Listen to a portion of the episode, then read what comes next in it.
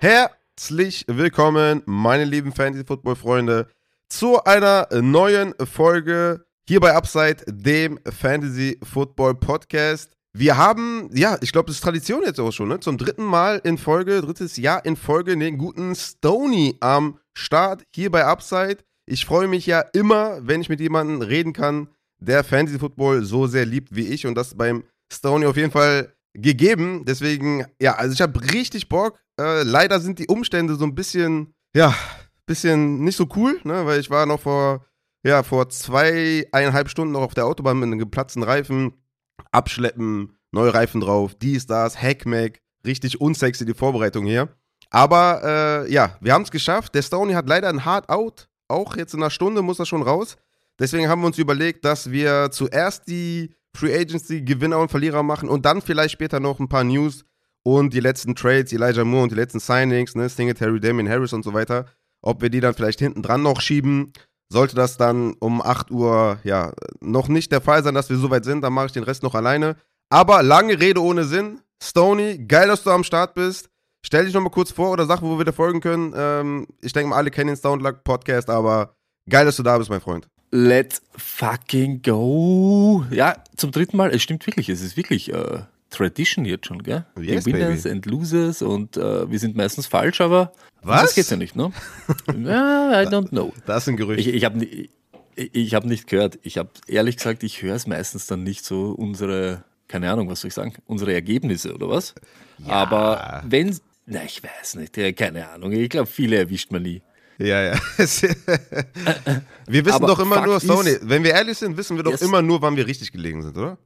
Äh, Ja, aber wir sind wenigstens noch die, die es dann, wenn ich wirklich, wenn ich mich wirklich weit aus dem Fenster lehne und es ist falsch, dann sage ich es auch immer. Dann sage ich es auch immer. Das ist, so fair bin ich. Ja, Ehrlichkeit und Transparenz ist immer sehr, sehr wichtig. Ich habe gelernt, dass es bei den, bei den Hörern gut ankommt auch, und auch im Leben. Es immer, es kommt immer gut auf dich zurück, wenn du einfach äh, transparent bist. Und wir machen immer so einen Joke daraus, dass wir immer die schlechten Dinge e- extra nicht erwähnen. Aber natürlich, indem wir das sagen, dass wir es nicht erwähnen, haben wir es ja erwähnt. Aber wir sagen immer, wir, wir machen natürlich alles richtig und erwähnen dann immer nur die guten Dinge. Aber ja, du hast schon recht. Ich weiß auch nicht im Nachhinein, wie es dann in den Jahren immer war, aber das ist ja auch immer eine, eine Momentaufnahme, ne? Also die, Das, das stimmt. nach der Free Agency Gewinner und Verlierer macht, ist einfach eine, Moment, eine Momentaufnahme. Und das ist ja auch Fantasy Football. Das ist immer eine Momentaufnahme. Also Woche 1 hast du andere Ergebnisse als in Woche 4. Wenn ich heute für Bijan Robinson an 1.01 trade und dafür den 1.05 und 1.06 abgebe, dann ist es ein geiler Trade. Sollte Bijan Robinson sich aber nach dem Draft das Kreuzband reißen und der 1.05 und 1.06, sagen wir mal zwei Wide Receiver, schlagen voll ein und gehen durch die Decke, dann war das ein Kack-Trade. Aber das ist immer eine Momentaufnahme und deswegen finde ich es auch sehr, sehr sinnvoll, nach der Free Agency Gewinner und Verlierer zu machen, weil demzufolge kann man natürlich auch versuchen, Trades einzufädeln, weil wir haben aktuell den Stand der Dinge und den müssen wir besprechen, oder? Es geht in Wirklichkeit nur um das. Aber zuerst, wenn Sie uns wirklich noch nicht kennt, äh, ich bin der Stoney vom Stone Luck Fantasy Football Podcast und ihr findet unter Stone Luck eigentlich auf jeder Social Media Plattform findet Sie uns. Also, äh, puh, ich, irgendwie, irgendwas habt ihr das sicher, so die euch da in die richtige Richtung lenken und deshalb äh, wäre das wahrscheinlich das Beste oder das Einfachste, wie ihr uns irgendwie aufsuchen könnt. Du hast es jetzt schon gesagt und das ist auch eben auch das Wichtigste, Rafa. Ich sage immer bei diesem Free Agency Blödsinn hin oder her, du kannst ja nur gehen, wer hat sich wirklich, für wen hat sich die Situation verbessert oder für wer, wer, wer kann vielleicht mit mehr Opportunity oder mehr Workload oder mit sowas rechnen. Was dann am Schluss rauskommt, wissen wir ja de facto heute nicht. Du weißt nur, okay, wenn vorher fünf Leute dort waren und jetzt sind sie nur noch zwei. äh, Das heißt für mich, vielleicht kriegt er da mehr ab vom Kuchen. Oder äh, er hat seinen alten, alten Trainer wieder, der ihm seit 100.000 Jahren, äh, keine Ahnung, einflüstert, was er zu tun hat. Das sind halt alles Sachen, die dann positiv oder in der anderen Richtung negativ zum Bewerten sind. Und mehr kannst du eigentlich heute nicht machen. Absolut, absolut. Das ist genau das, was ich auch immer sage. Und wir haben natürlich noch den NFL-Draft, wo sich natürlich viele Sachen noch ändern können. Ne? Also jetzt bei Wide Receiver vielleicht ein bisschen weniger, wenn sie halt eh schon Elite sind oder Top 24 oder Top 36 mit Upside, dann wird sich nicht so viel ändern, weil sie eh schon gut sind. Aber gerade natürlich bei Running Backs, ne? bei einem Pacheco oder so. Ist natürlich jetzt momentan klarer Gewinner, aber, oder Pollard natürlich auch. Aber sollten die im Draft noch irgendwas machen, dann verschiebt sich das halt. Ähm, Und dann wieder eine andere Momentaufnahme. Kurz noch zu Soundluck. Ich hau natürlich alles in die Folgenbeschreibung, wo man die Jungs findet. Und ich kann euch nur sagen, das Social Media Game von den Jungs auf jeden Fall auf einem anderen Level. Also wenn ihr Upside ne, verfolgt, was ihr tut, wenn ihr die Folge hört, Ja, wir sind da ein bisschen hinterher, aber Stone lag ist auf jeden Fall auf einem anderen Level. Aber gut, Sony, wir haben lange geredet und nur Blödsinn erzählt, deswegen würde ich sagen, kommen wir zum schlimmsten Blödsinn, den wir erzählen können, kommen zu den Gewinnern und Verlierern und starten mit den Verlierern auf äh, Quarterback. Ich habe hier stehen, haben wir hier wirklich irgendwas?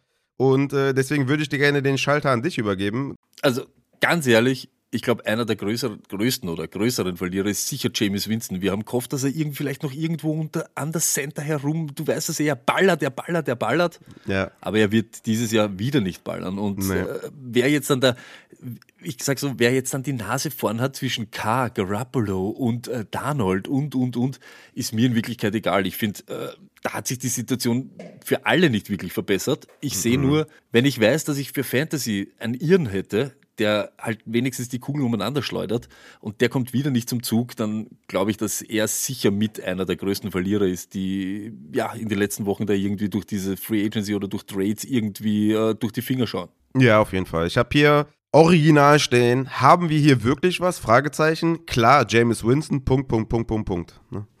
Das ja, aber es ist genau so. Ja, es ist genau so. Weil du genau hoffst ja irgendwie auf den Vogel. Weißt, ja, du weißt es eh, drei Interceptions, mir ist egal, wie viele Interceptions er wirft, wenn er fünf Touchdowns dann macht. Das ist ja komplett wild. aber ja. und das ist ja eben auch, die sind ja die Spaßbefreiten. Es ist mir ja wirklich egal, ob eben K oder Garoppolo, aber der, es geht ja dort nichts ab. Es ist ja irgendetwas. Was du, dieses Game Managen, Game Managen, Game Managen bringt uns im Fantasy, im Fantasy überhaupt nichts. Da habe ich lieber Winston, der äh, raw ist und einfach die, ja, nicht das macht, was er machen soll sollte oder was der Trainer sagt. Ja, wobei er in der Anfangszeit bei den Saints echt äh, noch gut war. Ne? Hat er Stimmt. echt gut gespielt.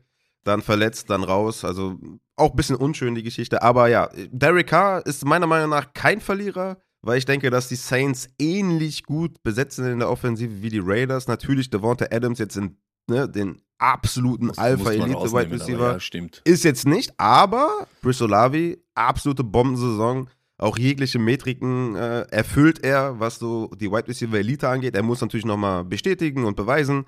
Ne, Michael Thomas natürlich eine Wildcard, wenn der annähernd fit ist, ne, hat man ja gesehen, was der noch kann, vor allem in der Red Zone. Und ne, Jovan Johnson ist mit Sicherheit auch nicht der schlechteste Tight End. Ne? Camara, wenn er denn eingesetzt wird.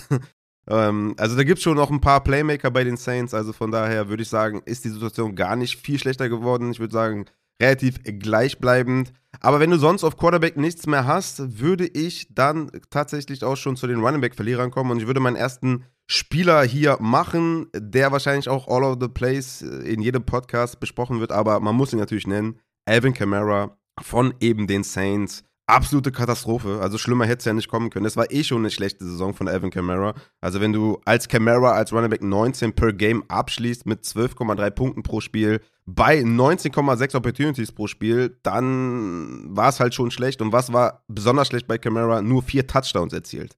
So, wenn wir uns jetzt die Situation 2023 anschauen, dann würde ich sagen, Over-Under bei 4,5 Touchdowns würde ich vielleicht eher das andere nehmen, weil sie haben Jamal Williams gesigned, den Goal-Line-Back der 2022er Saison. Neben Sieg wahrscheinlich, der war auch ein sehr, sehr guter Goal-Line-Back. Aber ja, Jamal Williams tut natürlich mega weh. Das ist einfach so ein Heartbreaker für alle Camara-Owner. Dazu haben sie ja noch Taysom Hill, der ja auch schon viel geklaut hat. Ne? Taysom Hill hat 2022 Inside 5 27,3% der Team Rushing Attempts gehabt, hatte drei Carries für zwei Touchdowns Inside 5 Inside 10 war es noch schlimmer. Da hatte er 46,2% Team Rushing Attempts, 12 Carries und 5 Touchdowns. Und Inside 20 hatte er 30% Team Rushing Attempts und 6 Touchdowns bei 17 Carries. Also man sieht, ich weiß nicht, woher Camara die Touchdowns nehmen soll. An der Goal-Line wird es Taysom Hill und Jamal Williams regnen. Camara hatte tatsächlich 31 Red Zone Touches insgesamt und 3 Goal-Line Carries 2022. 0 Targets Inside 5 ein Target inside 10. Also der größte Verlierer auf Running Back, neben jetzt vielleicht noch irgendwelchen unbekannten Namen, sollte, glaube ich, Camara sein. Aber das Wilde ist eben da und gut, dass du es eben dann auch rausgestrichen hast. Ich habe mir am Anfang gedacht, so, ja, und dann stiehlt ihr noch die Goal-Line. Er hat letztes Jahr ja überhaupt auch nichts gesehen in der Red Zone, eben ja. gegen Taysom Hill. Ich sagte, für Taysom Hill wird genau das auch ein Problem sein, dass der die letzte Relevanz, die er immer gehabt hat, waren ja dann, weil er wirklich in der Red Zone hat er dort eine Rolle gespielt. Und den stiehlt wahrscheinlich äh, Williams den letzten Rest. Aber was mir so am Tage geht, er wird viel öfter am Feld stehen. Er wird viel mehr Touches sehen. Äh, er wird viel mehr Attempts haben und viel mehr diese normale Workload von Camara wegnehmen. Und das geht mir so am, so am Zager, weil er super effizient sein müsste. Hm. Und wir kennen es oder wir sehen es. Die Strafe hängt auch noch irgendwie so mit. Ich glaube, dieses super effizient, äh, das ist halt nicht mehr. Und äh, dann jeder, jeder Attempt, den irgendwer anderer kriegt und nicht Camara, tut dann einfach weh. Das muss man halt dann so sagen. Und das ist echt bitter auch. Echt bitter. Auf jeden Fall. Und der wird ja auch nicht jünger. Ne? Man hat so ein bisschen gesehen, ein kleiner Decline ist schon gestartet, ist schon eingetroffen. Deswegen, ja, ganz großer Verlierer und ist natürlich heartbreaking, wenn du den in der Dynasty vielleicht äh, geholt hast für einen First oder keine Ahnung. Ähm, ich denke Stimmt. mal auf, auf Camara. Ich habe mal so ein kleines, ja, so, so ein Ranking mal für mich erstellt, einfach um zu gucken, wo ich die Spieler sehe. Und ich habe Camara tatsächlich momentan auf Running Back 23. Also ich denke, das ist relativ realistisch. Also ich habe, wie gesagt, Running Back 19 per Game abgeschlossen. Die Situation ist noch ein bisschen schlechter geworden. Deswegen ist er ein Top 24 Running Back momentan weil ich auch glaube, dass ähm, diese ganz großen Zeiten, dass man den nicht zu packen bekommen hat, auch im Receiving und so, ne? Wir kennen alle die, die Spiele von Camara, wo er wie so ein Aal durch die Defense äh, läuft uh, und seinen Touchdowns yeah, erzielt. True. Ich glaube, die Zeiten sind vorbei. Ähm, ich denke immer noch, dass er natürlich Workload bekommt und er ist jetzt auch kein katastrophaler Running Back, ne? Muss man natürlich auch sagen. Aber ich glaube, dass diese, diese Upside ist einfach Stimmt. nicht mehr da. Ne? Stimmt, auf alle Fälle. Das, Dann das sicher nicht. Mach du doch mal einen Verlierer, den du hast. Ja, äh, schreit, glaube ich, auch. Pfeifen die Spatzen von den Dächern ist natürlich Swift. Äh, kann kein Gewinner sein mit Monty im Anflug. Die Sache ist halt eben auch die, da wird dann interessant sein, Monty ist ein viel besserer Receiver als eben Williams war. Und genau das war ja das Letzte, was irgendwie Swift so relevant gemacht hat, weil er im Receiving und Passing Game dort eine Bank war. Aber genau das ist das ja. Das ist dann gefährlich, wenn eben Monty noch viel mehr Bälle auch noch fangen kann als eben Williams und vielleicht auch geschemt wird, dass er Kugeln eben fangen soll. Das ist ja das. Äh, bei Williams war es nie vorgesehen, dass er irgendwie beim dritten am, am Feld steht und dann vielleicht noch äh, Receptions auch noch sieht, aber Monty ist einfach viel stärkerer Receiver, natürlich auch besserer Running Back und es schreit halt danach, dass er auf 1-2 wahrscheinlich auch am, am, am Feld steht. Wenn dann dazu kommt, keine Ahnung, Abtempo oder so irgendwas, dann werden sie nicht unbedingt jetzt wechseln, weil sie sich denken, hey, er kann ja genauso Bälle fangen, lass ihn drinnen. Deshalb glaube ich genau dasselbe auch wieder bei Swift. Er muss so effizient sein, dass er relevant ist und das ist eben so schwer wenn du dann eben auch noch hm, wahrscheinlich die Goal nicht siehst und dann noch diese billigen Receptions oder diese billigen Punkte dann auch nicht, weil eben ein besserer Receiver als Williams da im, im Anflug ist. Besserer Running Back genauso. Ich glaube, äh, Monty hat in allen seinen Saisonen über 800 Yards gemacht.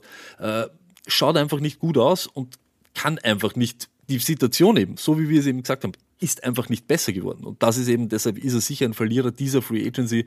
Werden wir schauen, wer sich da halt dann wirklich durchsetzt. Wenn er wirklich den Löwenanteil dann sieht, ist er halt wieder dabei. Aber mehr ist es halt auch nicht. Ja, ja, der, der muss ja gerade lachen, weil der Christian hat letztens bei Alan Lazard gesagt, der hat immer mindestens 700 Receiving Yards. Da habe ich gesagt, was sind das hier für Ansprüche? Und du sagst jetzt hier 800 Rushing Yards, also da, da, da, geht's, ja, aber da geht es einfach Wo sind wir gelandet hier? Drum, ja, natürlich, das schon, aber da geht es einfach um das, was er so rausgrindet die ganze Zeit. Und das ist ja eben auch der Unterschied. Williams, das war ja eine, eine Traumsaison von dem. Aber das ist ja normal für Monty. Das, das, das meine ich. Was ja, ich ja. auch mit nee, der Workload, die er letztes Jahr nicht gesehen ja. habe und, und Herbert dann aktiv war. Hey, das ist so, das macht er sowieso. Und dann kommt eben dazu, wenn er dann seine Rolle dort irgendwie auch noch sowieso im Passing-Game findet, äh, dann wird es schwierig. Dann wird es einfach schwierig für Swift dann noch irgendwie so. Also ich habe ja. ich habe ich hab mir aufgeschrieben, wenn er Glück hat, also wenn Swift Glück hat, mhm. bekommt er die 2022er Rolle. Und da kann, mhm. er, da kann er schon zufrieden sein. Ne? Und dann ist er halt ein Running Back 3 mit Receiving Upside. Aber es könnte noch mal schlimmer kommen, dass Monty vielleicht sogar genau, ein, ein Three-Down-Back ist. Ne? Also Swift hatte natürlich auch immer Verletzungsprobleme. Das darf man nicht vergessen. Der war natürlich. jetzt nie immer fit. Und ich glaube, die Coaches sind auch ein bisschen abge. Gibt es ein schöneres Wort als abgefuckt? Bisschen abgeneigt vielleicht? Nein, ne? es ist abgefuckt. Es ist abgefuckt. Es ist so. Wir, wir sagen, wir sagen wie es ist, okay. Ja, er hat drei Spiele verpasst, ne, 2022, vier Spiele jeweils 2021 und 2020. Aber man muss sagen, er war 2022 Running Back 21. Genau. Per Game, Am ne? Ende kommt er aber dorthin und das kommt er aber nur, Rafa, nur wegen seinem wegen dieser Passing Workload. Ja, ja, und genau. wenn eben jetzt eben Monty kommt und ihm da auch noch was abgrabt, dann wird es schwierig. Das, das, das meine ich. Genau das meine ich. Das wird eben dann schwierig. Und ich sage es auch nochmal. Wir sagen immer, er war verletzt oder etc. Aber das ist ein Problem. Ich sage das immer wieder. Und manche, manche Spieler sind verletzungsanfällig, der andere vielleicht wieder nicht.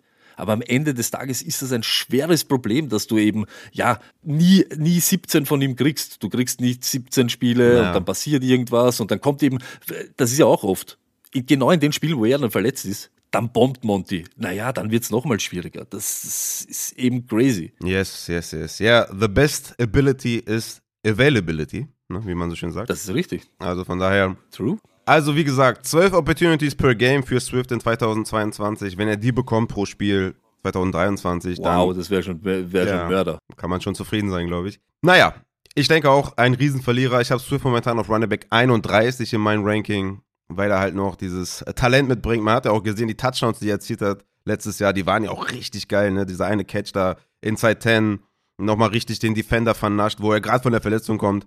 Er ist natürlich auch ein Receiving Threat, ein anderes als Monty. Monty ist halt ein Average Running Back, also er kann den Ball fangen genau. wie, so ein, wie so ein Leonard Fournette, ja. Aber es sind jetzt keine mhm. äh, Spieler, die Routen laufen. Also von daher Swift nochmal natürlich eine andere Dimension da mitbringt. Habe ich ihm nochmal so einen ne, so Talentbonus mitgegeben. Aber Running Back 31 ist schon nett von mir. Ne? Ist auch ein ehemaliger Bulldog, also von daher, da war ich schon echt nett.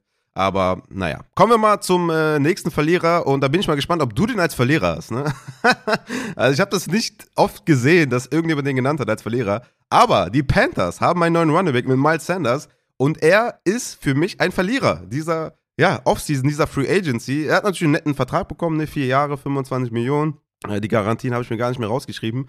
Aber ähm, äh, ich, also ich bin skeptisch. Ne? Running Back 14 2000 22 starker Bounceback auf jeden Fall. Er hatte auch 17 Opportunities pro Spiel, 15 Rushing Attempts pro Spiel, 1,5 Targets pro Spiel, wo man schon so ein bisschen vermuten kann, okay, ne, vielleicht äh, bei den Panthers mit Chuba Hubbard ist da auch jemand, der auf Third Down rauskommen kann. Aber 67,9% Opportunity Share, sehr, sehr nice. Und eben 11 Total Touchdowns. Das alles aber in einer High-Power Offense hinter einer der besten O-Lines der Liga und natürlich mit einer der besten Offenses mit äh, Jalen Hurts und Jalen Hurts hat nochmal eine andere Dimension natürlich reingebracht, die Defender natürlich nochmal ein bisschen ähm, auf eine andere Fährte gelockt, weil er natürlich auch eine Gefahr ist im Rushing.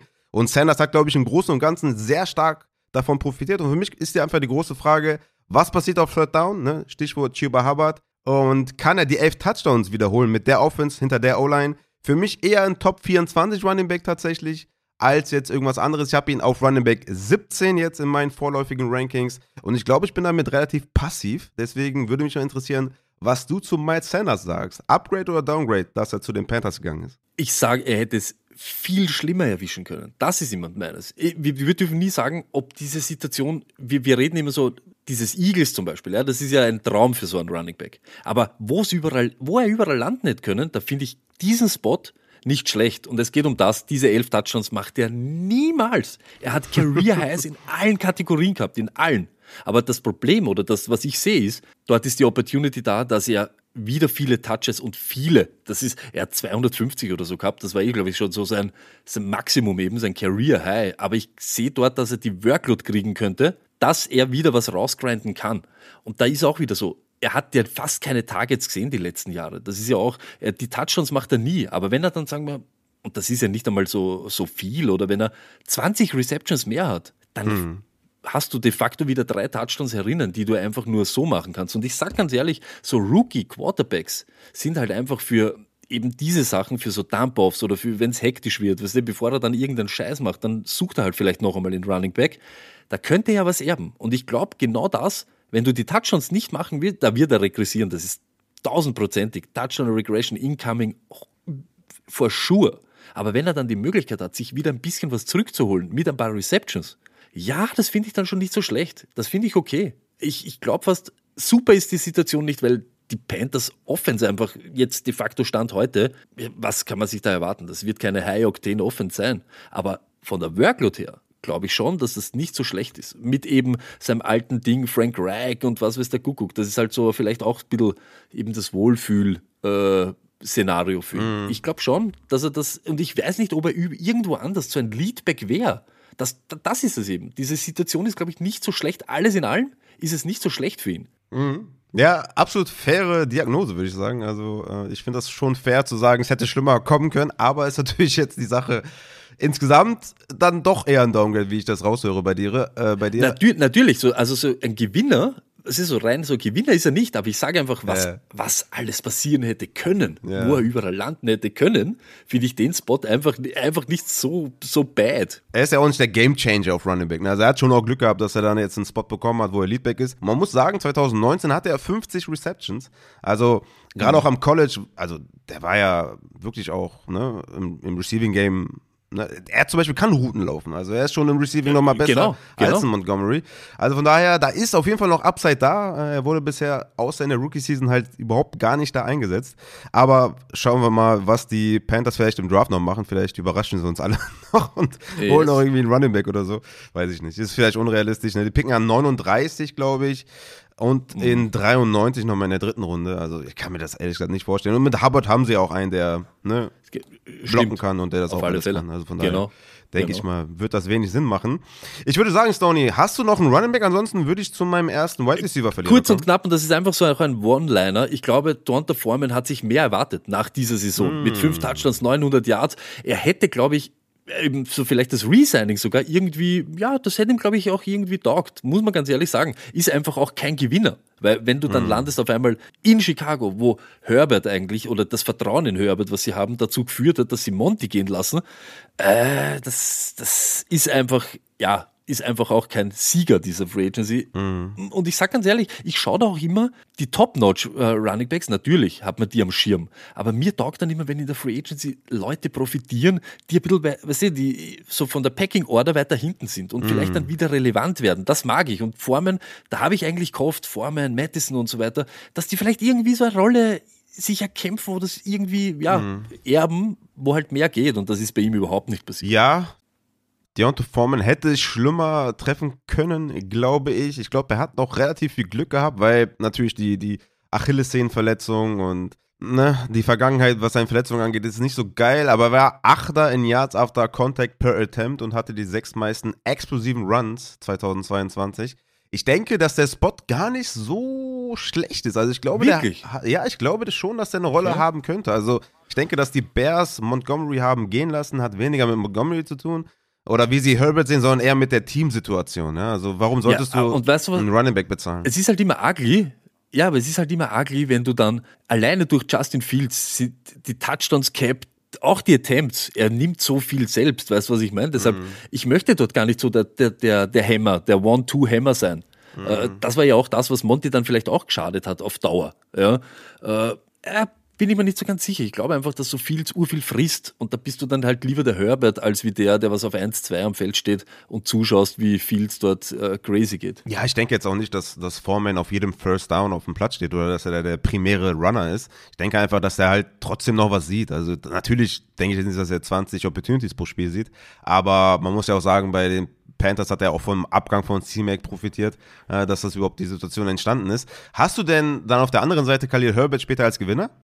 Äh, Ich sag so, er ist sicher einer, der natürlich, we- wenn der geht, natürlich profitierst du davon. Aber ich sag überhaupt, diese Situationen mit so einem Running Quarterback ist immer schwer, weil dein Ceiling eigentlich immer beschnitten ist, muss man ganz ehrlich sagen. Aber ich glaube schon, dass Herbert, der war super effizient, kann man sagen, was man will. Ich glaube, er hat mit weniger Attempts fast so viele Yards wie Monty gemacht. Also äh, super Gewinner sehe ich nicht, aber ich glaube auch zum Beispiel, dass er lieber Formen dort neben sich hat, als wie irgendwem anderen. Ja, also ich ja, glaube, mit dem kannst du schon besser umgehen. Ja, safe auf jeden Fall. Ja, Herbert war 2022 tatsächlich der beste Running Back in Rushing Yards over expected per Carry. Also das ist äh, schon sehr erstaunlich. Hatte True Yards per Carry, Oh. war er Running Back 5, Yards per Touch, Running Back 7, Juke Rate, also Evaded Tackle per Touch, äh, Running Back 7, also äh, herausragende Saison. Man sieht es auch an den Zahlen. Also in Woche 7 war er Leadback mit 15 Fantasy-Punkten, 14 Touches, Woche 8 16 Touches, 15 Fantasy-Punkte, Woche 4 10 Fantasy-Punkte, Woche 3, 30 Fantasy-Punkte. Also das war schon sehr, sehr stark, vor allem als Monty Mhm. natürlich nicht da war. war ja, wir waren auch alle ein bisschen überrascht, ne, als Monty zurückgekommen ist und dann wieder die Monty-Rolle hatte. Stimmt, also, stimmt, Da waren wir stimmt, natürlich auch stimmt. überrascht, weil er so gut war. Da muss man ihm die, die Props geben. Und ich denke, Mhm. Stimmt. der hat massig Upside vor sich. Ne? Also wenn die da im Draft nichts mehr machen, ne? Ich denke jetzt nicht, dass die auf Running Back investieren da mit dem 53., 61. und 64. Pick. Also ich sage immer die ersten drei Runden, weil ich meine, ein Running Back in der vierten, fünften, sechsten Runde geht immer, aber das sind dann so weniger, weniger Gefahren für die Spieler, die momentan in den, in den Teams sind. Aber ja, fair auf jeden Fall, faire Kandidaten. Hast du noch jemanden auf Running Back? Äh, Verlierer? Mhm. Ja, in Wirklichkeit in, jetzt halt keinen, keinen großen Verlierer, aber ich glaube, dass viele sich von eben, äh, ich komme ja dann wahrscheinlich auch noch dazu, so in der Gewinnerseite, sich gehoff, äh, erhofft haben, dass eben diese Vernetz oder Hans und dass die halt irgendwie, ja, entweder schon gesigned sind, beziehungsweise es hätte besser kommen können für Monty, Singletary und so weiter. Deshalb, ich glaube, so Running Backs waren überhaupt alle nicht so die Gewinner allgemein. Deshalb äh, die wirklichen Verlierer haben wir jetzt eh schon rausgestrichen, aber ich glaube, das war es dann in Wirklichkeit. Ja, es gibt natürlich hier und da noch so, also klar ist Elliot ein Verlierer, also wem, also. naja, na, na, natürlich, aber ne? das ist auch wieder so eine Sache, ja. Ähm, hätten wir jetzt von Sieg so, so viel erwartet, weißt du, so Ding, den hast du ja eh auch in Wirklichkeit schon, äh, dass du viel, zum Beispiel in Redraft in, investiert hättest, das wäre sowieso nicht gewesen. Muss nee, man auch ganz das, ehrlich das sagen. stimmt, ja, ja, klar. Und das, was ihm wirklich relevant, und das, das ist auch sowas, ich, ich sag's wie es ist, ähm, wo er landet, ist in Wirklichkeit wurscht. Für mich gibt es für Fournette und für Sieg, vor allem für Sieg, genau einen Landing-Spot, der wirklich ihn noch halbwegs relevant machen wird. Und das sind die Buffalo Bills. Hm. Fakt und aus. Er, er ist, hat nicht mehr die Effizienz, er kriegt nicht diese Workload. Das heißt, so wie letztes Jahr, er lebt über die Touchdowns. Wo kann er viele Touchdowns machen in einer Offense, die halt äh, erst einmal A auch scored und B Vielleicht hätte er dort ein paar Mal reinfallen können, wenn sie Ellen dort nicht mehr jedes Mal reinjagen wollen, wie irgend so ein Kamikaze-Typen. Aber sonst sehe ich fast keine. Ja? Interessanterweise hat der Coach ja auch gesagt, ne, dass sie Josh Allen auch ein bisschen genau. weniger einsetzen wollen, genau. gerade auch in der Goal-Line und so. Deswegen finde ich es auch ganz interessant, dass sie Damian Harris geholt haben. Aber vielleicht kommen wir zu Damian mhm. Harris später noch. Vielleicht mache ich ihn alleine. Stimmt. Aber der ist auch ein Kandidat, wo man äh, schon auch, ja, wo sich die Situation jetzt nicht unbedingt verschlechtert hat. Also besseres Team auf jeden Fall. Da, aber muss man auch ganz ehrlich sagen, für, für genau das, so wie ich es jetzt eben gesagt habe, das wäre für Sieg wäre ein Traumspot gewesen. Es gibt auch ein kleines Video, ich kann es ein bisschen teasern, gibt es auf YouTube, schaut es sich an. Habe ich genau das nämlich gesagt, ja.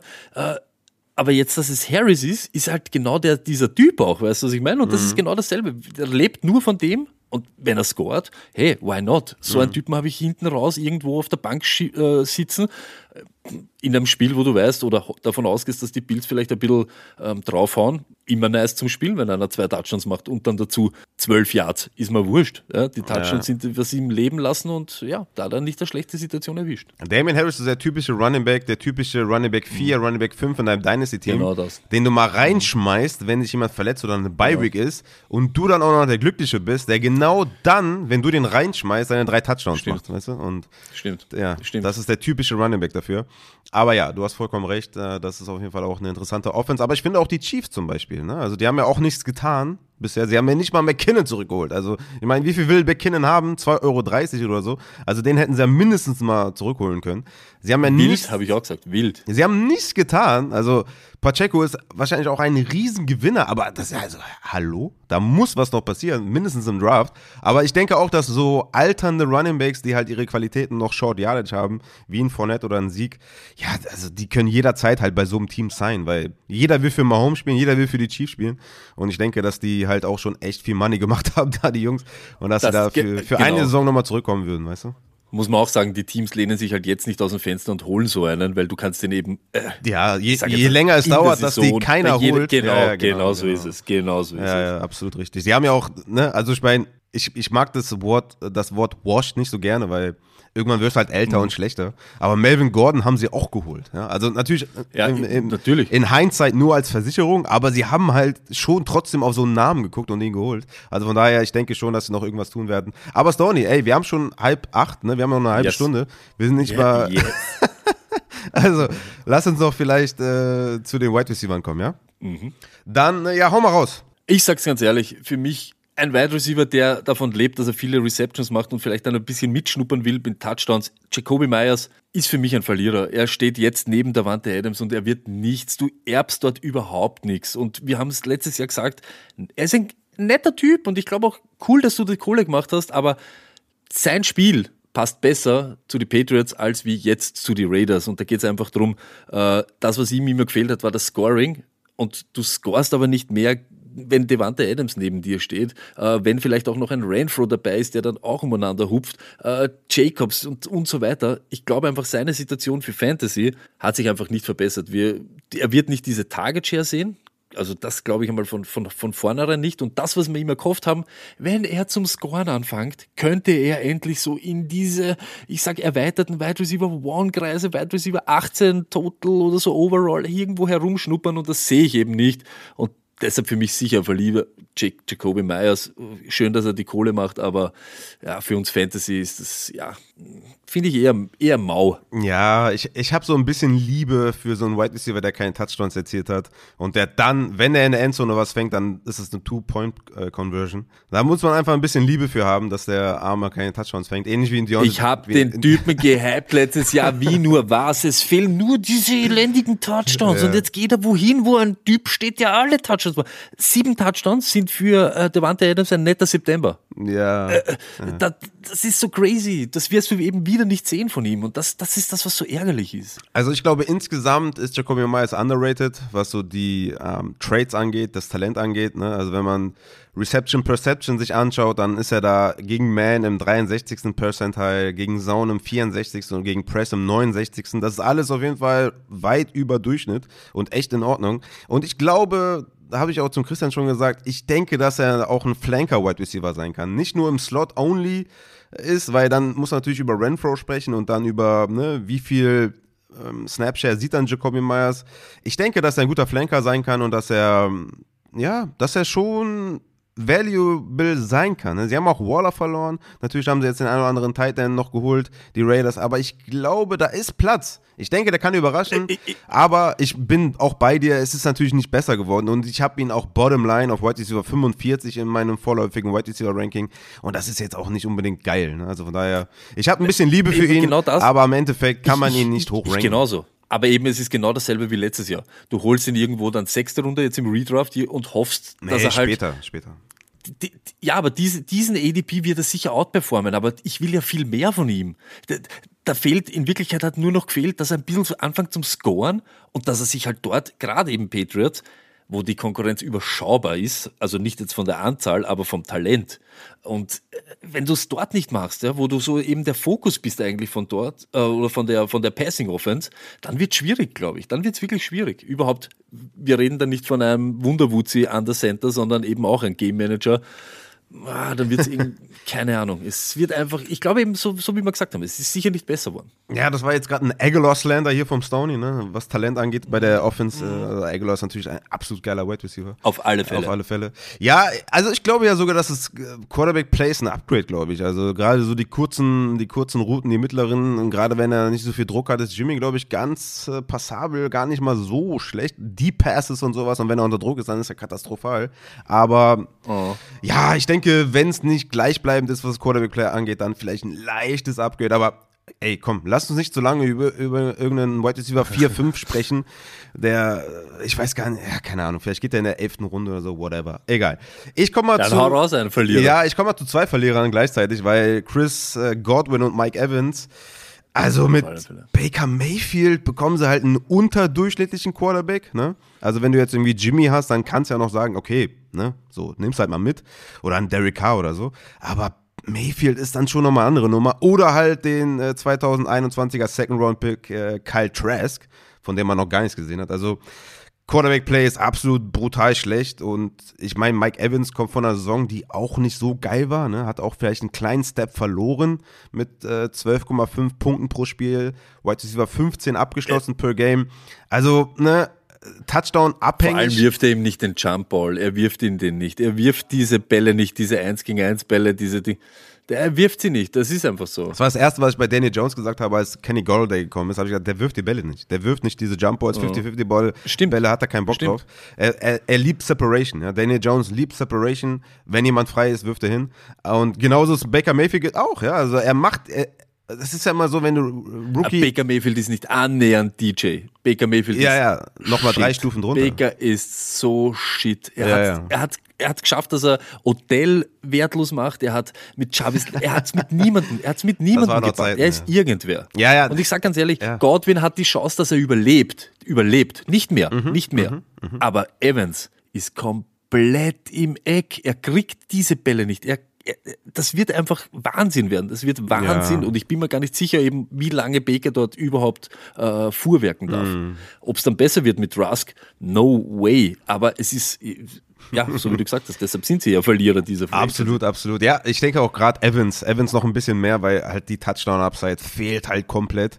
Äh, Godwin ist halt immer noch jemand, der sich viel belegt an der Line of Scrimmage, der auch als Flanker, Slot eingesetzt wird, der nicht so krass abhängig ist von, von Touchdowns. Und er hat auch 9,6 Tages pro Spiel gesehen, Chris, äh, Mike Evans 8,4 Tages pro Spiel, also ne, 1,2 mehr. Das macht schon was aus ne, im Fantasy. Und ja, du hast recht, Baker Mayfield ist keiner, der die äh, Wide Receiver offen wirft. Ne? Das hat man auch gerne im College, wenn du Quarterbacks analysierst, dann hast du auch gerne mal einen Quarterback, der, ne, wo du merkst, okay, der antizipiert, der weiß gleich, wo der Wide Receiver ist, der wirft genau auf die Nummer und der wirft den Wide Receiver frei oder halt ein bisschen vor die Nummer, dass er den halt äh, ein bisschen mit ausgestreckten Händen fängt. Und das ist, hast du bei Mayfield gar nicht. Deswegen ist halt Nein, und auch wenn, es nicht, äh, auch wenn er diesen Ball nicht werfen kann, dann müsste der wenigstens diese, weißt du, dieses, den Gazzi-Wurf einfach nehmen. Gib mir eine Chance auf den Ball und ich mache den Rest. Ja, weißt ja, du, wie ich meine? Ja, das ist eben so, wirf ihn doch, wirf ihn einfach. Das war genau dasselbe, wo jeder immer gesagt hat, hört, hört, hört. Erst wirf den Ball. Den Rest macht dann AJ Brown, den Rest macht den, das, das, wirf den Ball einfach, wirf ihn einfach.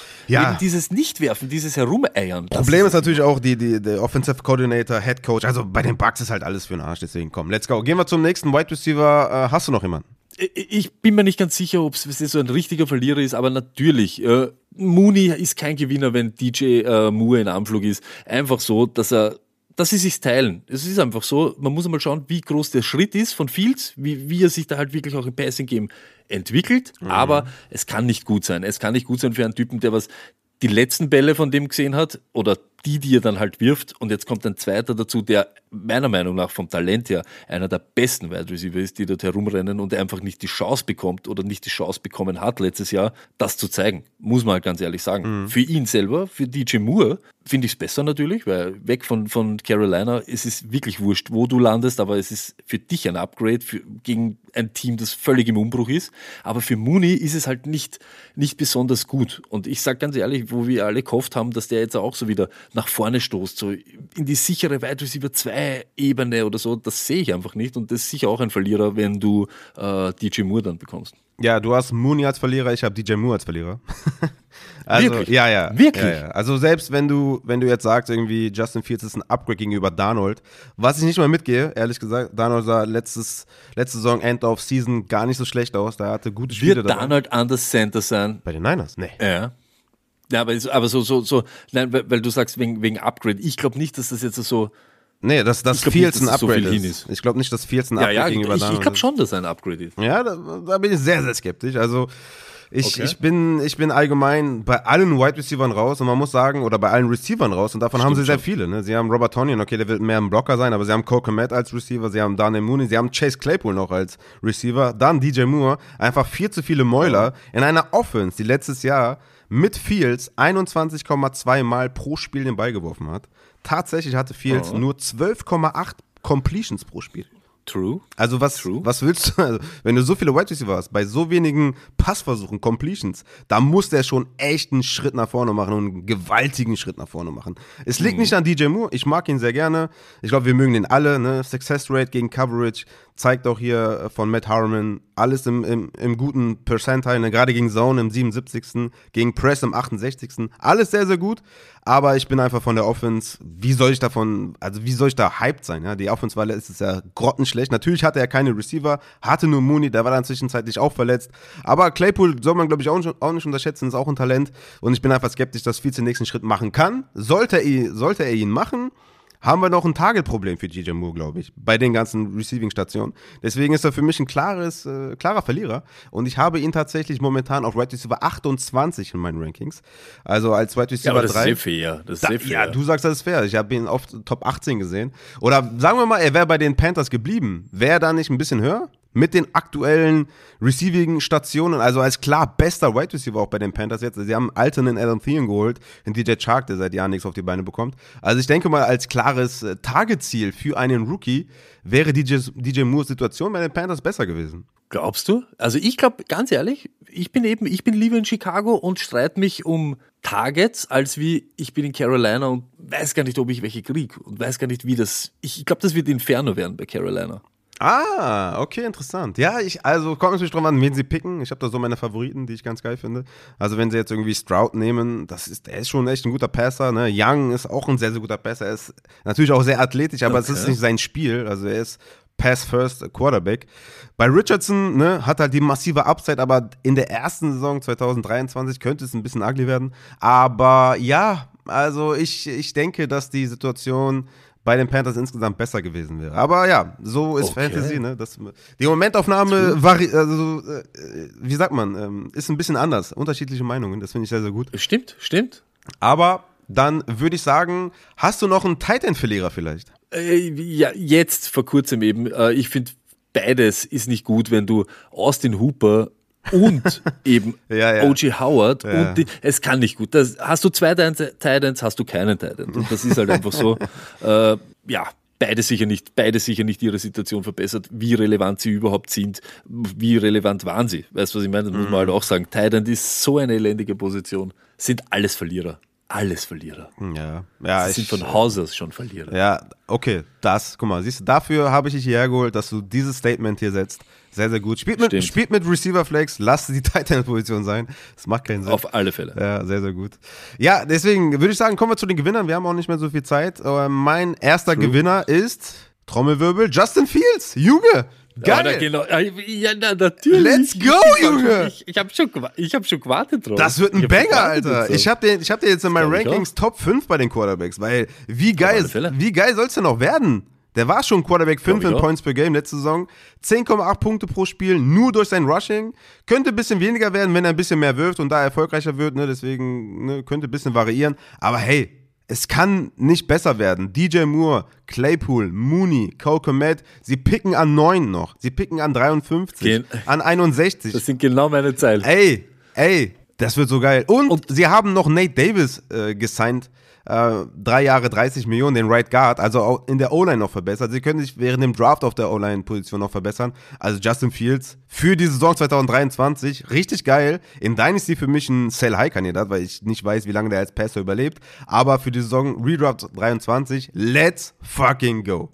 Bin ich voll bei dir und genau das meine ich. Das Commitment taugt mir aber das, was er jetzt hat, haben eben Tour hat seine Wide Receiver bekommen, Hertz hat seinen Wide Receiver bekommen und er kriegt jetzt einfach Leute mit, okay, zeig's uns jetzt. Jetzt, ja. let's go, mach jetzt was. Und ich glaube. Du hast recht mit dem Commitment. Der größte Pluspunkt ist ja, dass sie den Nummer 1 Pick abgegeben haben, also sich committed haben. Richtig. Das ist wahrscheinlich der, der größte Punkt, weswegen Stimmt. er ein Gewinner ist. Hätte viel, viel schlimmer kommen Stimmt. können, ja. Und jetzt mach's einfach. Und ich, ich glaube auch, äh, ganz ehrlich, wer hört's, sie haben ihn so tot geredet und der hat einen Step gemacht im Passing Game, der ist irre. Ich glaube, sowas hat's noch nie gegeben. Und erwarte ich nicht von Fields, aber ich glaube schon, dass er so, dass er zumindest, ja, nicht alle, aber er wird schon besser sein im Passing. Ja, wir, wir müssen natürlich bei Hurt sagen, also viel bessere Umstände kann man nicht haben mit der besten O-Line, mit AJ Brown, Devonta Smith, der das gehört hat. Also das ist jetzt hier nicht gegeben. Ne? Also, mhm. Und er ist nochmal viel, viel schlechter als besser als Hurts. Also da muss nochmal ein gewaltiger Schritt kommen. Aber natürlich als Rusher ist er automatisch eigentlich schon Top 5 und es kann nur geiler werden. Aber ich traue ihm überhaupt nicht zu, dass er annähernd eine Saison wie Jalen Hurts spielen kann. Ja, Wahrscheinlich ist aber schwer, ist schwer, muss man auch ganz ehrlich sagen. Wir dürfen nicht an dem messen, aber äh, es kann nur bergauf gehen. Das ist einmal schon das Gute. Und ich, ja, jetzt hat er die Waffen. Zeig's uns jetzt. Mach was. Mach was, Junge. Yes, baby. Geh zu deinem nächsten Gewinner auf Quarterback. Ich, ganz ehrlich. Ach, hast du keinen? Immer wenn du die Chance noch einmal Nein, ich habe nicht wirklich welche, aber wenn du die Chance bekommst, DJ natürlich für mich auch genauso ein Gewinner. Mach's jetzt nochmal, zeig's uns jetzt, wir, wir, wir, wir geben es dir wieder. Und sie haben ihm auch mit Waller, wem hingestellt, ich finde das gut zum Beispiel. Waller ist für mich auch ist ein Gewinner. Ist ein Gewinner Wenn du ja. wegkommst von einer Touchdown-Maschine und du kommst dorthin. Aber ich finde es gut für DJ und ich mag das. Ich, ich mag ihn wirklich. Ich habe ihn gegen Ende der Saison dann einfach, äh, ja, habe ich ihn schätzen gelernt, sagen wir so. Mm. Ich war dann zu, zu feig, dass ich ihn spiele in Woche 17 oder was. Aber wenn du die Möglichkeit nochmal bekommst und das zu machen und nicht jetzt herumgeeiert wird, dann bist du ein Gewinner. Und ich glaube, DJ ist sicher auch einer, einer der Gewinner. Ja, ich bin ja Giants-Fan, ich bin massiv biased ich und ich bin auch ein Hater. Ne? Ich bin jetzt kein Fan, der ich alles weiß, verteidigt. Ich habe schon alles, ich habe schon alles gelesen. Ja, ja, okay, alles klar. Danny Jones. Aber Fantasy-wise habe ich auch gesagt, Danny Jones für mich ein Top 10 Quarterback. Äh, ohne Zweifel. Mit seinem Rushing, mit Waller als ja, absolutes Mismatch. Alle Fälle. Und auch drumherum die Offense, ne? Dable weiß schon, was er tut, wenn er da 300 Slot-Wide Receiver sich holt. Also der, das, das wird schon irgendwie funktionieren. Und ähm, Hast du noch einen Quarterback-Gewinner? ja, ich habe ich, ich hab noch ein paar, deswegen lass mich die kurz machen. Ich habe den Rookie Quarterback der Texans als Gewinner dieser Free Agency, weil was haben die Texans bisher gemacht? Sie haben den Offensive Tackle Laramie Tunzel gesigned, also zurückgeholt, eine Extension gegeben. Sie haben Shaq Mason per Trade geholt von den Tampa Bay Buccaneers, den Guard. Sie haben Center Cassenberry gehalten und sie haben noch so ein paar sneaky Wide Receiver geholt mit Noah Brown, der also wenn man sich die nackten Zahlen anschaut, ist das nicht überragend. Aber ey, so ein bisschen Tiefe, so als Wide Receiver 3, 4, ist er nicht der allerschlechteste. Robert Woods geholt, vielleicht ein Bounceback, nachdem er jetzt ein Year off vom ACL ist oder eine, eine Saison gespielt hat nach dem ACL. Ey, vielleicht geht da noch ein bisschen was. Und sie haben Dalton Schulz geholt. Ey, ganz ehrlich, das sind schon Maschine. ganz okaye Waffen. Plus die O-Line gehalten, plus sogar verstärkt. Also der Rookie-Quarterback der Texans, also da haben sie schon echt Arbeit geleistet. Und sie haben ja neben dem äh, Second Overall noch den Pick 12, also da kann noch ein Wide Receiver kommen oder ein Tackle oder vielleicht noch ein Backtrade, damit sie irgendwie nochmal irgendwie in der ersten Runde und nochmal zusätzlich in der zweiten picken, weil in der zweiten haben sie noch an Pick 33 jemanden, an 65 und 73, also drei, zwei Picks auch in der dritten Runde.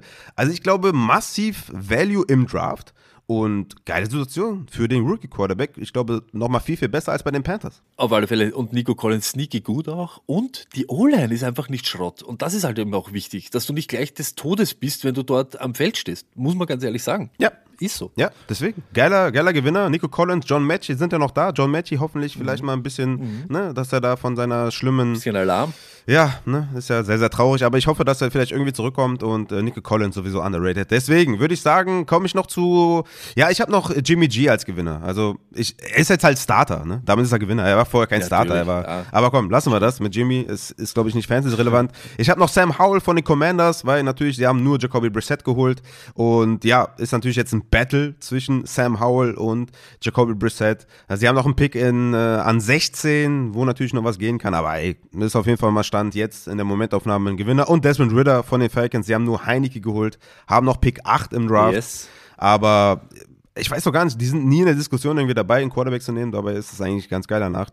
Aber gut, Desmond Ritter und Sam Howell so als, ähm, ja, vorm Draft-Gewinner und sie haben zumindest mal die Chance vielleicht, sich zu beweisen. Das ist ja auch schon mal was wert. Deswegen würde ich sagen, kommen wir zu den Running Backs, oder? Hast du da ähm, Gewinner außer Samaji P. Ryan? Ja, natürlich.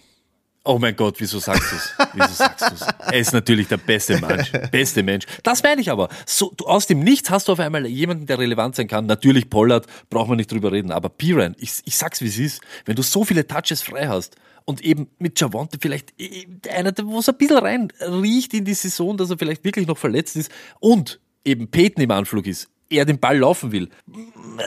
Ich sag's wie es ist, Piran ist einer von meinen größten Gewinner. Ich sag's wie es ist, weil er einfach Ey, ganz ehrlich, ne? was hat Sean Payton uns in der Offseason gezeigt, dass sie den Ball laufen wollen? ne? Sie haben Ben Powers geholt für 52 Millionen, sie Stimmt, haben Mike McGlinchey. McGlinchey geholt für 87 Millionen, den, Ein Blocking Tight End. ja, äh, ein Tight End äh, geholt, der blockt. Also ganz klare Message, wir wollen den Ball laufen. Obwohl er jetzt gesagt hat, dass äh, Judy und Sutton nicht auf dem Trade-Block sind, was man natürlich jetzt auch nicht glauben muss unbedingt.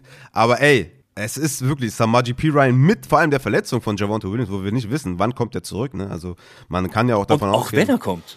Ja, auch wenn er kommt, natürlich Ist- hat er ist im- legit im Passing Hat im auch. Receiving natürlich äh, auf jeden Fall ist er da nicht schlecht. Ne? Hatte 51 Tages ja auch schon letzte Saison, Yards per Reception 7,6, Running Back 14, Yards per Route Run, Running Back 15 mit 1,34. Also das ist schon nicht schlecht. Ne? Auch die auch die äh, Advanced Zahlen, ne? Yards per Touch, Running Back 21, Juke Rate, Running Back 28, Yards created per Touch, Running Back 16. Also das ist schon alles in so einem Bereich, wo man sagt, ey, das ist auf jeden Fall ein Spieler, den man nicht unterschätzen darf. Also von daher für mich auch einer der größten Gewinner tatsächlich, Samaji P. Ryan, weil sie auch im Draft eigentlich nichts haben. Sie haben zwei Third-Round-Picks, einen Fourth-Round-Pick, Fifth-Round und Sixth-Round. Also sie werden da keinen Running Back holen. Ich habe noch so ein bisschen Angst davor, dass sie irgendeinen Veteran holen, der noch rein reinkotet. Ne, Sie haben Tony Jones noch geholt. Ich glaube, das ist keine Gefahr. Ist halt für, für ein bisschen Tiefe auf der Running Back-Position. Aber Samaji P. Ryan, die ersten vier Wochen oder was auch immer, könnte das echt eine Maschine sein, weil der hat natürlich auch gezeigt, ähm, bei den Bengals in Woche 12 hat er 19 Fantasy-Punkte gemacht, in Woche 13 21 Fantasy-Punkte, wo er halt Leadback war. Aber er hat auch schon mal mit weniger Opportunities in Woche 3 und 5 mit 14,1 und 9,6 Fantasy-Punkten gezeigt, dass er auch nicht viele Touches braucht, um Fantasy-relevant zu sein. Deswegen Samaji P. Ryan wird nicht oft genannt, komischerweise, aber ist äh, hä? einer der Gewinner. Wahnsinn. Stimmt. Absolut richtig. Stimmt. Sorry, ich habe dir jetzt äh, die ganzen Punkte geklaut, aber du wirst mir ja in allem übereinstimmen. Es, geht genau das ist es, genau das ist es. Ja, ja, das ist so. Ja. Ich habe noch einen Opportunity-Gewinner mit Rashad White von den Buccaneers, zumindest bis zum Draft. Ne? Da weiß man jetzt noch nicht, was sie da im Draft machen. Sie haben Pick 19, da wird oft Bijan äh, vermutet, was natürlich krass wäre. Äh, auch für ihn wäre es nicht gut für Bijan. Aber ey, ne, Opportunity ist King, wir wissen es alle. Leonard Fournette ist weg. Sie haben nur Chase Edmonds geholt, der überhaupt nicht überzeugen konnte 2022. Und die Situation wird sich halt massiv verbessern. Der hatte einen Snapshare von 39 Prozent. Das ist natürlich nicht gut. Opportunity Share von 38 Prozent auch nicht gut. Er hatte 58 Targets. Da punktet er natürlich. Ne? Er ist auch kein guter Runner, muss man sagen. Also jegliche Zahlen zeigen, dass er nicht gut ge gelaufen ist. Oder die Translation äh, oder auch die Bedenken, die man hatte im Draft, die haben sich bestätigt. Aber als Receiver, ey, ist er auf jeden Fall okay. Ne? Hatte 50 Receptions, eine Catch Rate von 86,2 Prozent. Der zweitbeste Wert unter allen Running Backs. Also das ist ähm, vom Volume her sollte das gut werden. Aber natürlich wird die Offense irgendwie stinken. Ich habe den gerade als Running Back 22, natürlich wegen der Volume. Ähm, aber wir müssen den Draft abwarten bei Rashad White. Ich glaube, der ist alles andere als sattelfest. Und Stimmt. wer weiß, was sie vielleicht noch machen. Ne? Ich denke, dass jeder Neuzugang bei den Buccaneers, lass es ein Hand sein, der würde schon wehtun. Das, da auf alle Fälle. Hand wird aber jeden wehtun. Ich glaube, ganz ehrlich. Ja, Hand hat einen, hat einen, ist, hat einen, hat einen riesen Step nach hinten gemacht. Ne? Deswegen ist er wahrscheinlich auch nicht so beliebt stimmt. mehr. Aber selbst er, mhm. würde ich sagen, der jetzt vielleicht äh, nicht mehr so ein Top 24 Back ist, was er eigentlich immer war, sogar besser als Top 24, mhm. Real Life gesehen, ähm, denke ich mal, dass selbst er immer noch eine Gefahr ist für jemanden wie Rashad White. Auf alle Fälle. Auf alle Fälle. Okay. Hast du noch jemanden? Singletary habe ich auch noch als, ja, ich habe hm, Singletary ja, ja. als sneaky Gewinner, weil er einfach back-to-back -back, äh, 1000 Scrimmage Yard Season und das, was bei ihm ist, er hat ja immer nur diese Workload so rund um 160 Touches gehabt oder Attempts. 4,5 Yards per, per Average. Und man muss halt schon noch sagen, er ist halt genau für so einen One-Two-Punch dort ist, ich, ich finde, äh, Singletary ist eben sneaky underrated, mhm. weil er eben mit dem leben kann. Und er hat uns jetzt Jahre gezeigt, dass er genau das eben ist oder genau das braucht oder hat. Und ich glaube, genau dasselbe, ich weiß nicht, wie Pierce jetzt dann äh, den nächsten Schritt macht, aber Singletary ist genau einer, der da super dazu passt. Mhm. Und muss man auch ganz ehrlich sagen, der eben mit diesen ähm, eben Committee äh, Running Back, äh, der lebt mit dem, weil er es einfach ist. Und er braucht eben dieses, dieses Risk-Reward bei Singletary ist einfach easy da, weil du eben genau das weißt. Du hättest ihn ja sowieso auch dieses Jahr, haben wir immer gesagt, ah, wegen Cook und so weiter. Aber er ist auch ein relativ guter ähm, äh, Pass-Receiver, muss man auch sagen. Und das hat Pierce ja zum Beispiel auch nicht, dass er eben dieser Receiving Back ist. Und da, ich glaube, da kann er wirklich was erben, dass er zumindest diese Rolle, die er jetzt gehabt hat, die hat er auch nächstes Jahr. Hm. Ja, stimmt. Wir haben äh, Damien Pierce bei den Verlierern vergessen, aber ja, ist natürlich auch ein Verlierer. Wenn da jetzt einfach ein Singletary kommt, der glaube ich so ne, well-rounded ist, der mm, okayer Rusher genau ist, okayer so Receiver ist. Kann, richtig, genau, genau, er ist so ein genau, ja, genau. genau. Er ist, er ist halt, kann halt so ein bisschen irgendwas. Ja, absolut. Ich bin bei dir. Ich bin jetzt, würde jetzt nicht sagen unbedingt Gewinner. Hm, also dazu bin ich mir zu unsicher, wie viele äh, Touches er wirklich sieht, weil Damien Pierce das ja auch gut gemacht hat. Ne? Hat er, also er war selber richtig gut. Ne? Platz 12 in Rushing First Downs mit nur 13 Spielen. Ne? Damien Pierce. Platz 5 in Rushing Yards after Contact. Platz 6 in Rushing Yards after Contact per Rush. Und Platz 4 in Broken Tackles. Also hat eine gute Saison gespielt. Aber die Sache ist halt, hm? Natürlich, aber die Sache ist halt die, er ist halt richtig eindimensional. Und wenn man eben weiß, ja, jetzt kommt dieser Rookie-Quarterback, ist im Anflug, äh, dann wird es, glaube ich, so, so schwierig. Beziehungsweise dann gibt dir Singletary so eine Möglichkeit oder eine neue, eine, eine neue Dimension für eben diesen Rookie Quarterback. Wir, wir, brauchen, wir brauchen äh, für Damien Pierce natürlich eine Rolle, wo er mindestens 15 Rushing Attempts pro Spiel hat, mindestens. Ne? Und das wird schwierig. Genau, genau. Ja, ich bin, ich bin bei dir, ja, genau. Äh, das wird schwierig. Singletary mal gucken, ähm, wie, inwiefern er sich da beweisen kann dann und äh, punkten, punkten kann. Ich habe Singletary äh, auch einen Spot über Damien Pierce gerankt, aber beides äh, außerhalb auch, der ja. Top 24 und ja, dann wird es halt immer so ein bisschen Touchdown-dependent, ne? glaube ich, für beide sein. Mal schauen, was ja. sie da machen, welchen äh, welchen Quarterback sie tatsächlich dann auch äh, verpflichten. Ähm, genau, ich komme noch mal zu, äh, zu wem komme ich denn? Khalil Herbert haben wir schon besprochen. Tony Pollard müssen wir nicht großartig besprechen, ist natürlich ein großer Gewinner. Ramon D. Stevenson, auch ein großer Gewinner, müssen wir glaube ich auch nicht viel besprechen. Äh, klar, ohne Damien Harris natürlich viel, viel mehr Opportunities gesehen, ne? Hatte 24 Opportunities in Woche 6, 22 Ja. in Woche 9, 18 in Woche 13, 22 Opportunities in Woche 15 und 18 in Woche 16. Immer ohne Harris. Und mit Harris war es halt ein 50-50-Split Backfield. Und ich sehe Harris auf jeden Yes. Fall als viel, viel größere Gefahr als äh, James Robinson, den sie geholt haben. Auf alle Fälle. Vor allem auch als, als Short Yardage Runner und sowas ist Damien Harris halt echt gut.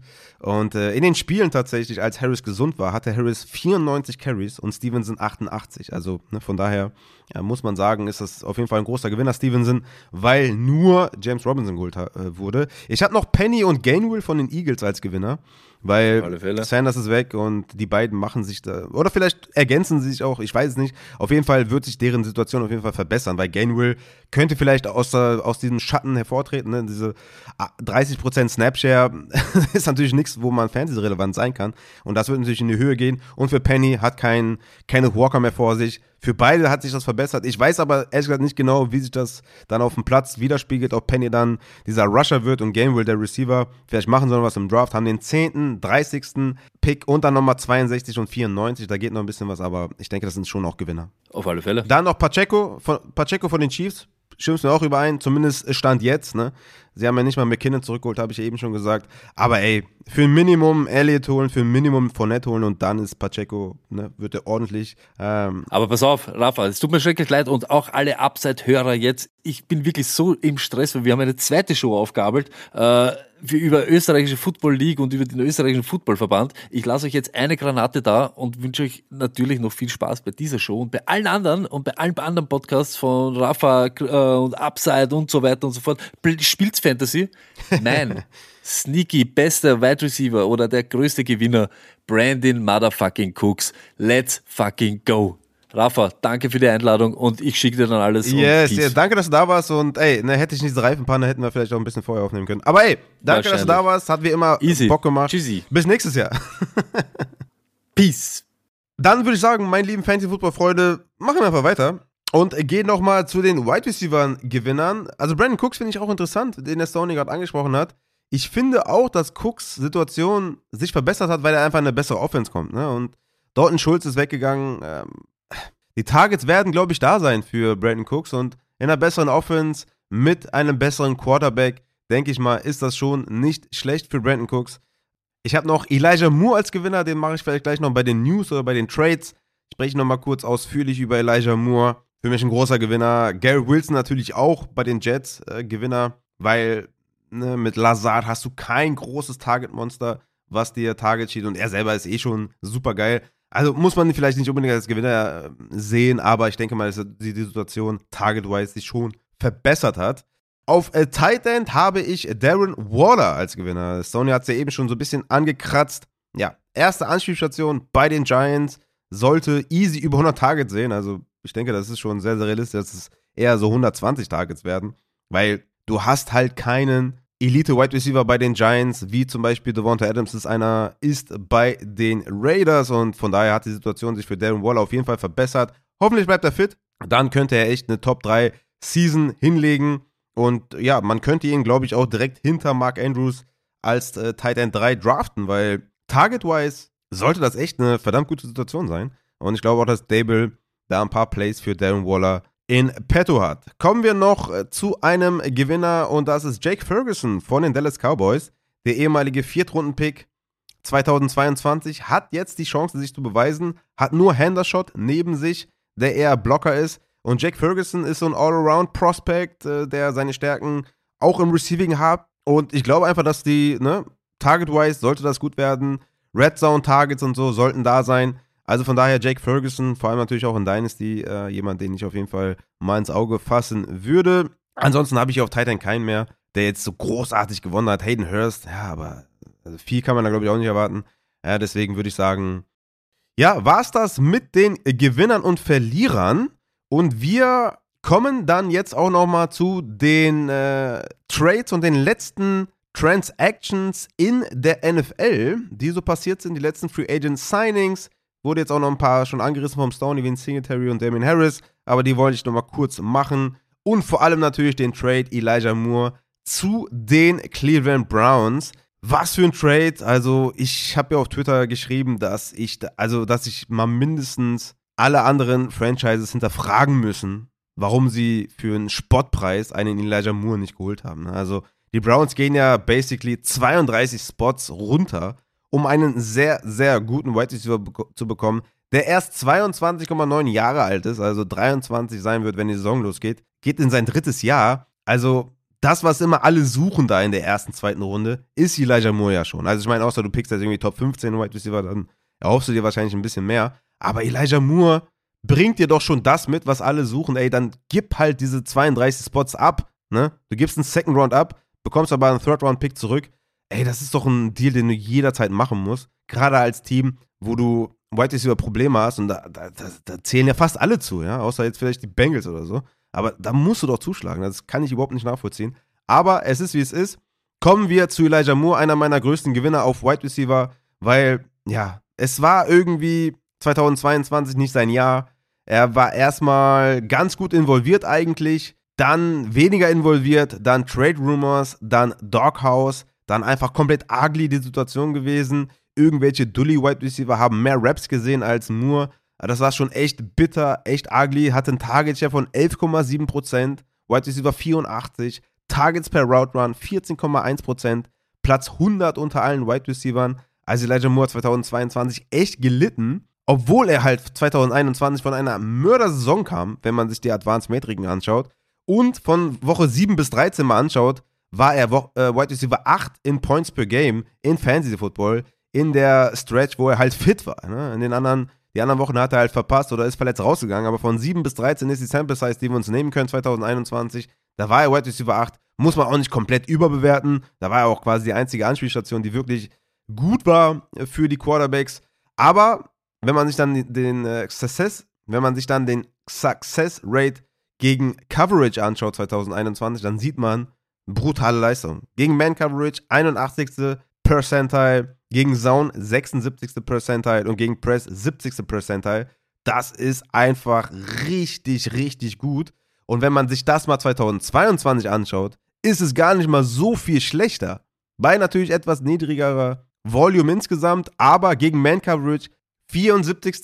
Percentile, gegen Zone leider nur 37%, also klar, klare Rückschritt von 76 zu 34, aber gegen Man ne, von 81 zu 74 kann man verkraften. Und gegen Press 78. Percentile gegenüber 70 in 2021. Also da ne, konnte man eigentlich davon ausgehen, nach dem Jahr, dass 2022 richtig geil wird für Elijah Moore. Es ist anders gekommen, wir wissen es alle, aber ich liebe den Fit bei den Browns. Ich sag's euch ehrlich. Eigentlich ist Deshaun Watson ein Elite Quarterback. Er hat richtig mies reingekotet, aber ich denke, der wird leider davon bouncebacken, wird eine bessere Saison hinlegen. Und ey, mit Amari Cooper hat Elijah Moore einen richtig geilen Wide Receiver neben sich, der Raum schafft für Elijah Moore. Äh, mit Cooper hast du einen ähm, Outside Wide Receiver. Moore kann sich alle Freiheiten nehmen, ne? kann im Slot agieren, kann Flanker Wide Receiver spielen, kann auch mal out wide gehen. Ich glaube, Moore und Cooper ist ein richtig geiles Wide Receiver Tandem. Ich bin richtig hyped für Elijah Moore. Ich habe ihn aktuell als Wide Receiver 31 in meinem Redraft Ranking mit Upside.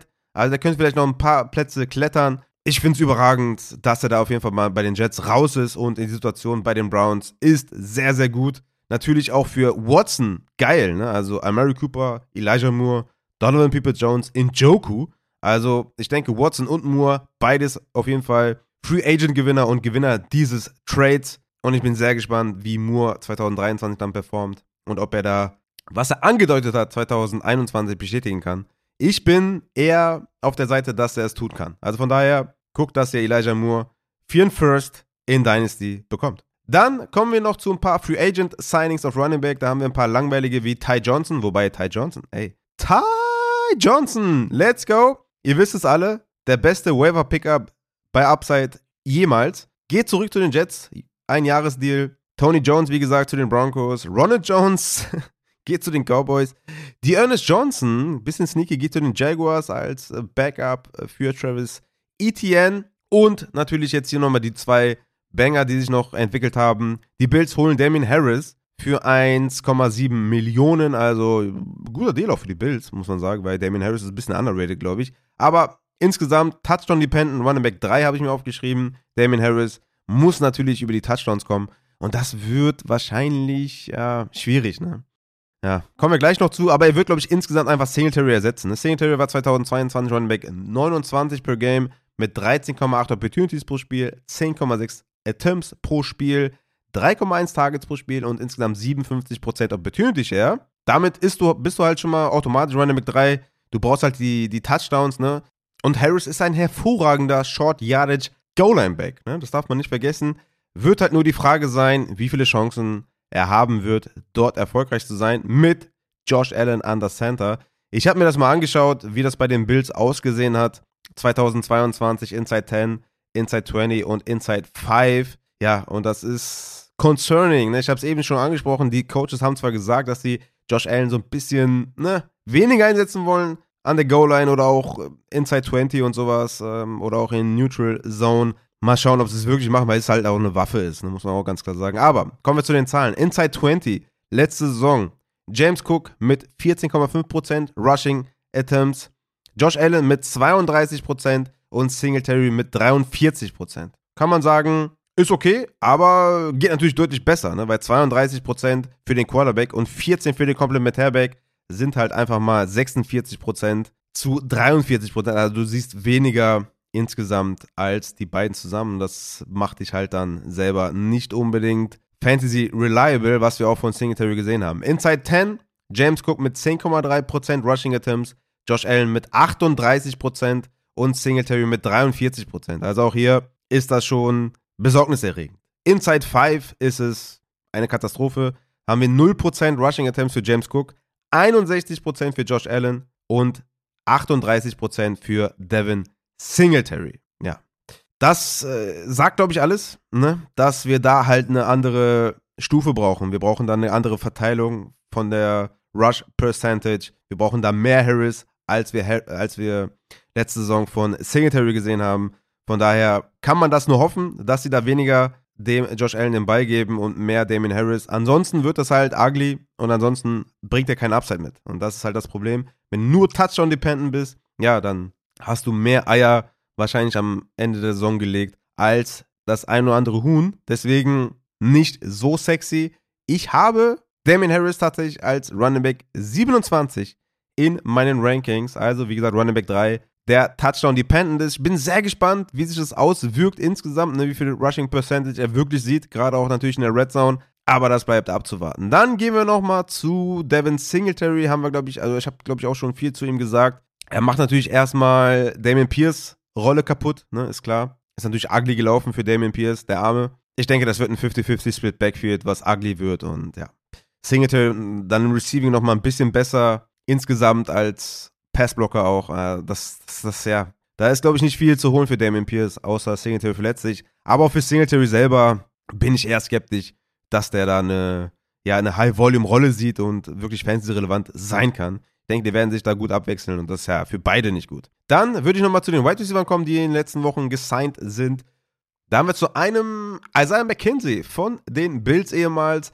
Geht zu den Colts. Ne? Paris Campbell hat das Team verlassen. Er steppt da wahrscheinlich in die Rolle rein. Mal schauen. Ey, wenn er einfach mal mehr Snaps sehen würde als bei den Bills, würde ihm gut tun. Natürlich sind die Colts. Ne? Viele Fragezeichen auf Quarterback.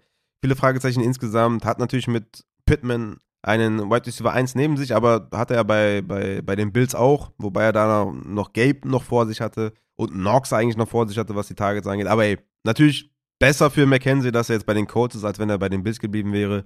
Mal schauen. Ist, glaube ich, ganz sneaky, so als Late-Round-Pick, aber nicht wirklich, dass es einen vom Hocker haut. Dann haben wir noch Crowder, der geht zu den Giants. Wie gesagt, die Slot-Wide Receiver sind auf jeden Fall gut besetzt bei den Giants. Mac Hollins geht zu den Falcons. Einer der schlechtesten Wide Receiver 2022 übrigens, Mac Hollins, aber kann blocken. Und ähm, ja, keine Ahnung. Die Falcons dachten sich, komm, let's go. Nelson Aguilar geht zu den Ravens. Natürlich für alle Ravens-Fans äh, ernüchternd, dass jetzt hier der Nelson Aguilar kommt, der bekanntermaßen nicht der beste Wide Receiver ist. Und äh, wenn man sich Wide Receiver Hilfe erwünscht hat bei den Ravens, dann war es wahrscheinlich nicht Nelson Aguilar, aber es ist wie es ist. Dann kommen wir noch zu den äh, Panthers. Die haben DJ Chark gesigned, habe ich eben auch schon so kurz angesprochen. Ne? Chark und äh, Thielen macht aus Real Life sich schon Sinn, so als Signing für den Rookie-Quarterback. Aber er sollte halt eher so dein Wide Receiver 3 sein und nicht deine 2. Ne? Und Thielen sollte nicht deine 1 sein, sondern eher deine 2. Aber ist vielleicht ein anderes Thema. aus Real Sicht macht das schon so ein bisschen Sinn für den Rookie, ne? Deep Target für den Rookie Quarterback, der da kommen wird. Possession Guy, den kannst du mal tief anwerfen, auch in der Red Zone. Da hat er jetzt zwei gute Wide Receiver mit Chark und Thielen. Aber Chark auch dauerverletzt, ne? 2020 13 Spiele gemacht. 2021 vier Spiele gemacht, 2022 elf Spiele gemacht. Fantasy-wise, Volume-wise könnte das streamable sein für DJ Chark. Hatte immer mal wieder flashy Games. Ne? In seinen letzten 13 Spielen hatte er folgende Fantasy-Punkte. Immer mit einem normalen Snapshare. Ne? Und jetzt passt auf. 16 Punkte, 3 Punkte, 13, 13, 0, 6, 9, 13, 19, 3, 13, 7, 3. Also, ne? Also, das ist schon, also könnte schlechter sein. So. Das ist an sich, äh, ist das so ein äh, Flexer mit ein bisschen Upside. Natürlich muss man die Offense abwarten, wie die insgesamt aufgestellt sein wird.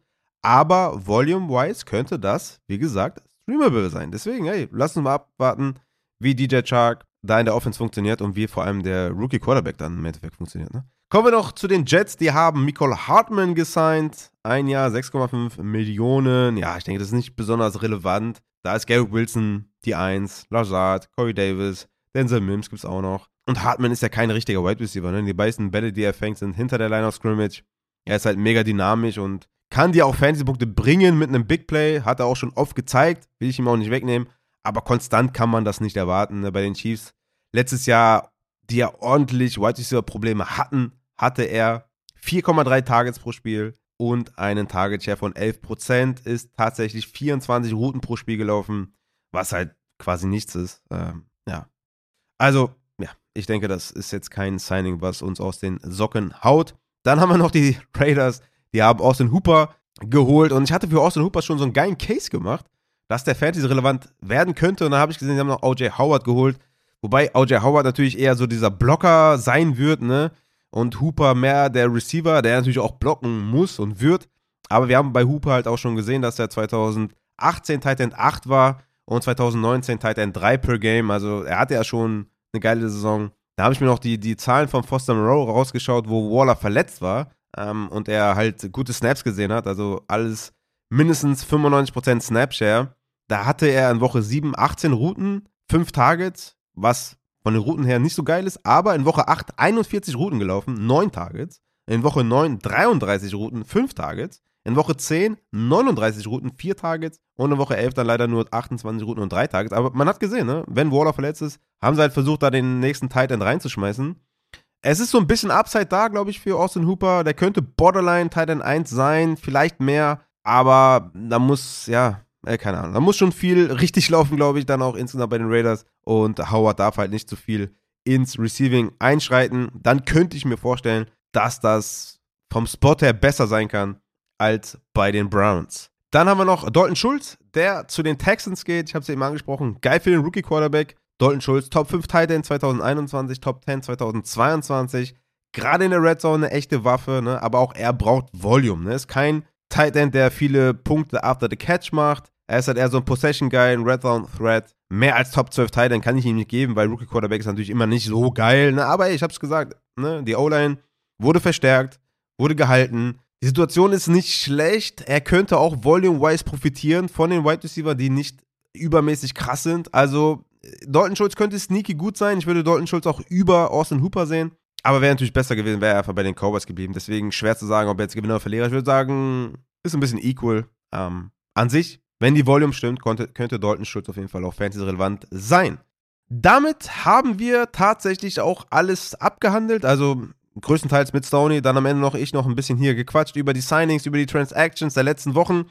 Hoffentlich hat es euch gefallen mit Stoney, war glaube ich ganz geil. Äh, ist immer funny mit äh, Stoney zu quatschen, weil wie gesagt, er hat das Fantasy-Herz am rechten Fleck, äh, genau wie ich. Und für mich ist es immer geil, mit jemandem zu reden, der genauso verrückt ist. War ein bisschen blöd, ne? Wie gesagt, ich hatte die Reifenpanne. Es hat dann alles so unendlich lang gedauert, ihr könnt es euch vorstellen, ne? Wobei ähm, ich noch so einen sneaky Trick angewendet habe, als ich die Reifenpanne hatte. Weil ich hatte die Reifenpanne, der Reifen ist geplatzt ähm, vor, der, vor der Einfahrt auf die Autobahn. Und ich wusste halt, dass wenn ich jetzt auf der Landstraße sage, ich habe eine Reifenpanne, dann wird es halt irgendwie zwei Stunden dauern, bis jemand kommt. Aber auf der Autobahn kommen die halt schneller. Dann bin ich mal kurz auf die Autobahn gefahren mit den geplatzten Reifen.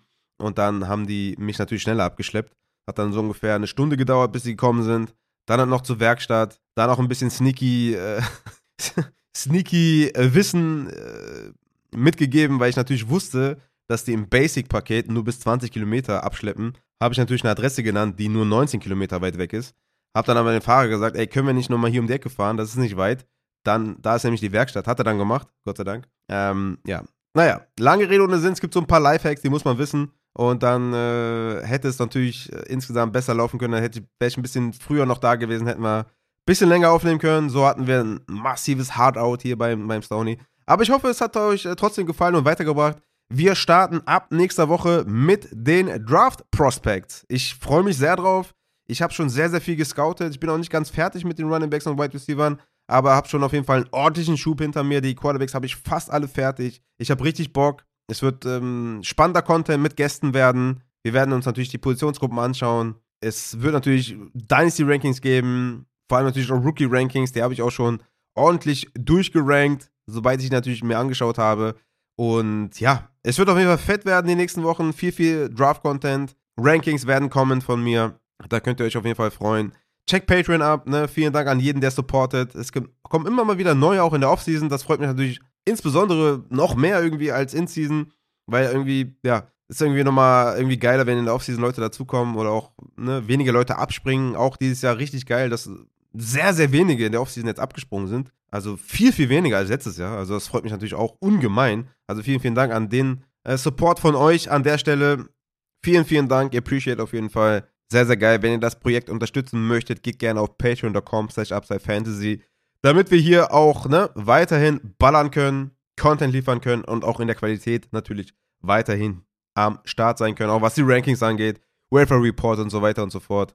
Das ist natürlich auch sehr, sehr viel Arbeit, was dahinter steckt, auch die Folgenvorbereitung etc. Je mehr supporten, desto sicher gestellter ist natürlich auch, dass der Content in Zukunft auch auf dem Niveau bleiben kann. In diesem Sinne, meine lieben Fantasy-Football-Freunde, hau rein!